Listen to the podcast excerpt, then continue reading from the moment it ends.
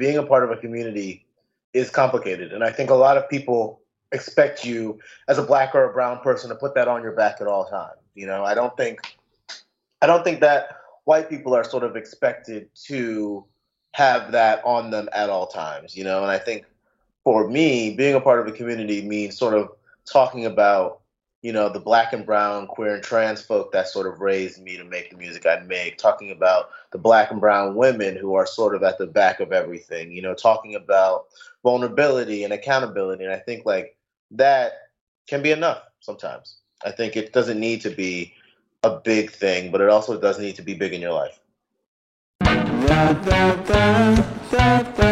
Este es el podcast de Ruidosa Caracola con Erick Mujica. Bienvenidos y prepárense para una explosión cultural de hip hop, jazz, funk y también que incluye un llamado de atención, un llamado a la acción de lo que ha vivido eh, la raza afroamericana durante los últimos años, décadas en Estados Unidos, pero con mucha más atención en lo que ha sucedido en los últimos años. Tengo al gran McKinley Dixon desde Chicago, un artista que en serio se está encargando de explotarme la cabeza con todo su material y con su nuevo material que se llama Run, Run, Run. McKinley Dixon, welcome to the podcast of Ruidosa Caracola. Thank you for having me. Thank you for having me. As as we speak and as as I was listening to your music and not just your latest single, also your latest album, uh, where that jazz influence come from, comes from. It, it's a lot of jazz, but experimental jazz and also the hip hop that comes from your part of uh, your voice, your letters, and uh, your rhythm, and how how you manage or how you balance these these rhythms.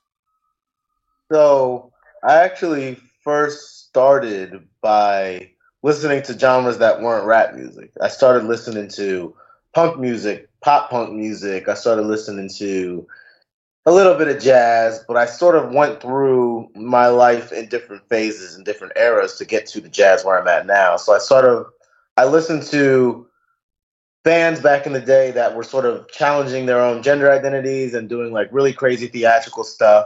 And then I was like, this is great, but there's not enough storytelling for me. There's not enough instrumentation. So then I started doing listening to hip hop music more, and then from there I was like, oh, here's the storytelling aspect of it. Now that I can tell stories, now that I have these ideas that are theatrical and stuff, what am I missing? So then it sort of became like, oh, I need to do jazz. Jazz is the last thing I'm missing because that's more instrumental based. So then I started focusing on instrumentals at the end of all of this. And that's how the jazz sort of came into the storytelling, the themes, and the lyrics but you you are using jazz as a very important part of your sound. I mean, the real heavy jazz uh, is, is, is not this club jazz club jazz is very heavy jazz and you're and you're and, and and the interesting part of all your music is you're making making everything uh, all the elements uh, uh, hip hop, jazz, uh, also the funk elements. Uh, you're making very friendly, but also the message uh, behind all these stories and also being real. Uh, how uh, all these uh, you have this crazy cultural instrumentation, but in your part lyrically you are very real and and as as the story goes. Thank you. Yeah, I um I honestly just take moments that I see and I just sort of try to write them as beautifully as I can, you know, like if I see something that inspires me, it'll probably be like a tiny moment and it will probably only be like four lines, but if I if I'm inspired by it enough, I just try to make it from the perspective of okay, now how can this be written if I am the viewer if I'm the person living it and if I'm the person watching this whole thing back. You know, three different perspectives that sort of come together to make these songs really like dramatic in what they are lyrically. This the in in your latest single run run run you have this this piano playing in a in a very uh, i think pop pop jazzy way but lyrically is is a heavy song uh, Yeah. it, it shows uh, the reality that that uh, the use of guns and all these crazy th- crazy things that not not just uh, happening in the United States, also uh, in many uh, countries around the world. How you uh, get uh, influenced by this the news the day day to day life especially in the in the black community how you take this flag i mean to to to take the message to everyone Yeah, so it's really interesting because I think a lot of people hear my music and they sort of think that it is this big, um, sort of this big message that's directed at everybody. And I think that's the beauty of my music is in actuality, I sort of see the things that me and my loved ones are going through and I put it through this lens that then makes it so not just I am the one that is reciting and people are listening. I think an artist does a great job when they find the in between. So there's three types of artists for me. The artist that is the one telling the story and you're watching it. Then there's the artist that puts you in their shoes and you're experiencing it. But I try to be the artist that's like, we are both sitting together in the backseat of this car as it's about to happen, you know? And I think that sort of then is felt by everyone everywhere, you know, because you're right, guns, gun violence, and especially the death of people due to gun violence is not specifically black American, you know, and it's like there are communities that I've seen that are brown that are going through the same thing, you know I mean? Here, South America, other countries, and I think that these communities sort of identify with it because it's not just them listening and me talking, it's sort of we're all sitting there as this is about to happen. And when the moment of uh, you're uh, feeling all, all, these uh, all the situations, all this happening over the gun violence, gun violence in this particular theme. But when you have these things that could could be very close to you, and then try to musically musically uh, bring all these elements this the jazz the the fusion and and, and also the the horns the the, the all, all the instrumentation that also has in your album uh, for my for my mama and any anyone who who look like her is is just a storytelling after story after story after story. And uh, I, I as i was hearing the whole album is this is a perfect uh, it could be a perfect uh, song for movies or for series that could be uh, very tied to these situations. You look your songs as a as a thea- uh, theatrical themes, as a as a something that could be a soundtrack or or uh, make the song the as the biggest as you can. All the time. Yeah, I mean, so I animate now, but that just pretty much means that I sort of grew up on watching like a Naruto fight scene while Linkin Park is like put over it. You know what I mean? Like those are the things that I sort of like came up on. So for me as an adult, now it's like, oh, I can just make those myself with my music and my visuals. And I think it's sort of now has me being like, oh, I can make like a string arrangement if I want to. I just really got to try. You know, it's like I could make all of these stories happen to just soul piano, soul harp, if I really, really put my intention behind it. You know, so it all came from watching Naruto AMVs growing up, pretty much. Yeah. and also that uh, challenge of making uh, a, a version that you want or or add the instrumentation that you want is that what you uh, did in your latest uh, single you you have these two versions of run run run why do you want to to show these two versions? Why do you want to show to yourself also? I think that it was just I I had never been able to make a song and then perform it live so quickly, and I think it was just really beautiful to sort of record these versions and then have like the mastered like the radio version that everyone loves in here and then sort of have the live version where we just sort of put it together a couple days shouts out to my bassist cav who put it all together in a couple of days and just made these really really beautiful arrangements for our live stuff now uh, as, as you're talking about the live performance of these songs and also all of your songs how you manage to play them live. Uh, there is a part of the musician that that really wants to to bring all the instruments live uh, yeah. as as as just to to as an as artistic uh, part of the of the creativity, but how you manage to to bring these songs live? Do you uh, make a different versions? You make a, a a band? How you manage to do that? Yeah, so it's actually I just bring a band on the road. I have a drum, bass, and keys, and that's really a lot of the instrumentation on my record. Plus, my bassist played on most of the songs, so he's the musical director for my live stuff. And I think also him sort of coming from a gospel church background has allowed him to really be like, well, how can I make these songs big? You know, based off the record, but also based off of what I know from playing on them and what I know of McKinley and and and that and and how's your what is what is your background uh, you were just talking about your one of your the your band members as a coming from church what is your background to to develop all this music?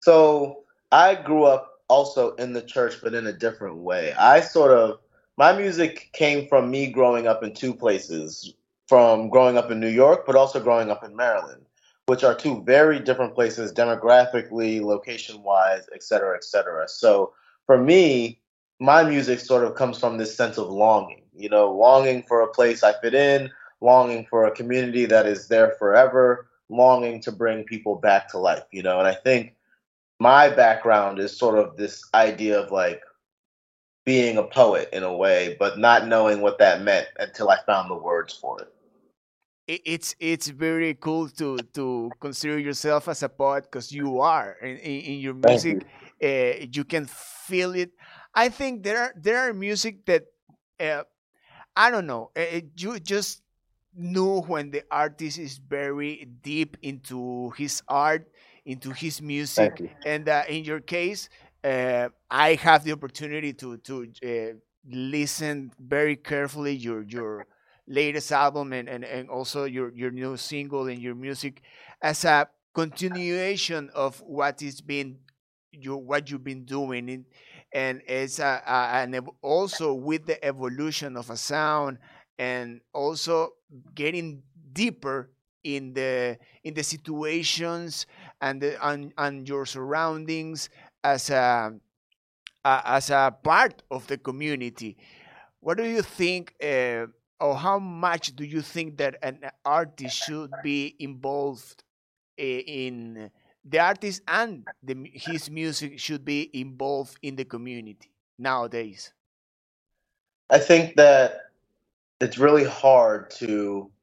I think that people think being a part of a community is easy, you know, and I think being a part of community is not necessarily hard as well. I think you do have to show up you know, there are definitely moments where you will feel invalidated because of the lack of people who are a part of where you're going and what you're doing. But at the same time, you sort of have to be aware that everybody has their own thing going on, which leads me to be like, well, now that means I can sort of give a little bit of lenience and grace to people who are not directly involved with me. You know, being a part of a community is complicated. And I think a lot of people expect you as a black or a brown person to put that on your back at all times. You know, I don't think I don't think that white people are sort of expected to have that on them at all times, you know, and I think for me, being a part of a community means sort of talking about, you know, the black and brown, queer and trans folk that sort of raised me to make the music I make, talking about the black and brown women who are sort of at the back of everything, you know, talking about vulnerability and accountability. And I think like that can be enough sometimes. I think it doesn't need to be a big thing, but it also does need to be big in your life. just just part of the of the uh, inspiration to make music and also the, the the evolution as a as a musician in in talking about the music uh, uh, just leaving aside uh, for a moment the lyrical aspect and how uh, or where are your your inspiration musically? Uh, what artists do, do you hear nowadays that could uh, be inspiration or find some elements to add to to your music? Because nowadays we just uh, open the platform and we just get music from all over the world easily. Yeah. So nowadays, yeah. Uh, how how is your your way to to be a, a, an audience, not just the, the, the musician, how you how you uh, behave as an audience. Yeah, I'm actually I'm actually still working on that. I think that it never really ends, especially when you make music. Just because I hear artists now and I'm sort of very critical, and there's no reason, there's no need for me to be. You know, I think I'm just that because of where I'm at. So I'm sort of working on this in between of not being critical, but also enjoying it. You know, I mean, I don't know. I think I draw a lot of inspiration, less so mainly from rappers recently, and more so from like bands that are international in a way. You know, I really, I really love this band. Um, Combo Chimbita is really great from New York. This band Otoboke Beaver from Japan. You know, a lot of sort of elements from places that I haven't been yet and places that I haven't seen the sun touch. So I'm trying to trying to be less of a critical rap enjoyer and and and the critical part of of as a musician with other music but the the, the part of your critic of your uh, uh own music how much uh, uh, of that uh, takes you before you release something or, or, or, share it to anyone?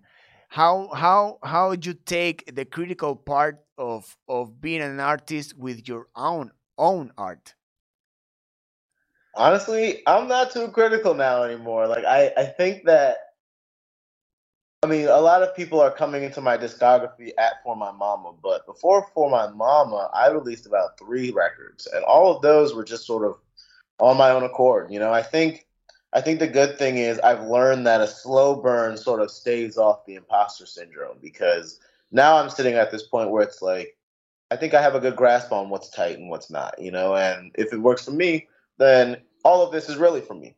All of this is for me, and people can enjoy it, and I love that. But I think that mainly this these albums are for me to process.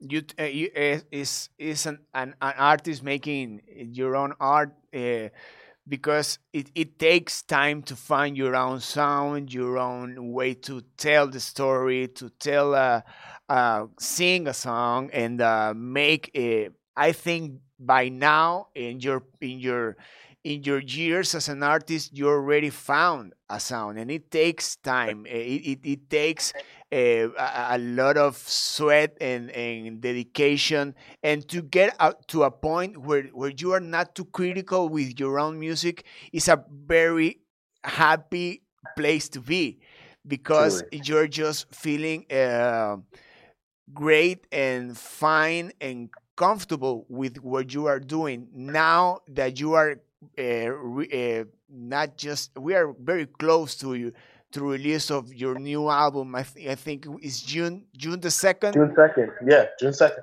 and uh, what are your expectations from for this new new material?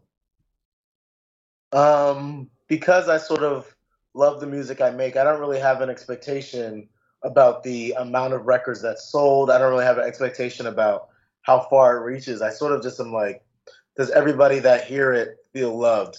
You know, do they feel loved after it plays? Do they feel loved during it? Do they hear the love that's been put into it? You know, so I could still have the same amount of people listening, and as long as there's sort of that validation, then it's fine with me. I've been doing it all my life, so. it, it's great to hear that we are having uh, your music for a long, long time, and, and, we are expecting that new record. We are waiting for June the second, and right. thank you very much for uh, for thank being you. here, for talking about music, your music, uh, and your surroundings. It, it's very nice to to show that to the world, and uh, and uh, thank you very much. And any last words for the podcast? Um, bring me out to Argentina. Everybody who's listening, bring me out. Out. I I am going to take care of that. I'm doing it. Your your music is awesome, and and McKinley, thank you very much. It's been a pleasure to to talk to you and to know you and to find your music. I think it's great when you hear a new artist and you are just keeping playing and playing and playing and playing and playing and playing it and uh, that feeling of found new music is i think is the way that we keep loving uh, making it hearing it and doing it. Uh, thank you. once again uh, mckinley. It's, it's been a pleasure. thank you. Thanks for having me. Ahí estaba mckinley dixon desde eh, chicago eh, también uniendo con buenos aires con este ecuatoriano para Ruidosa Caracola, en serio les digo, escuchen McKinley Dixon, todo, todo.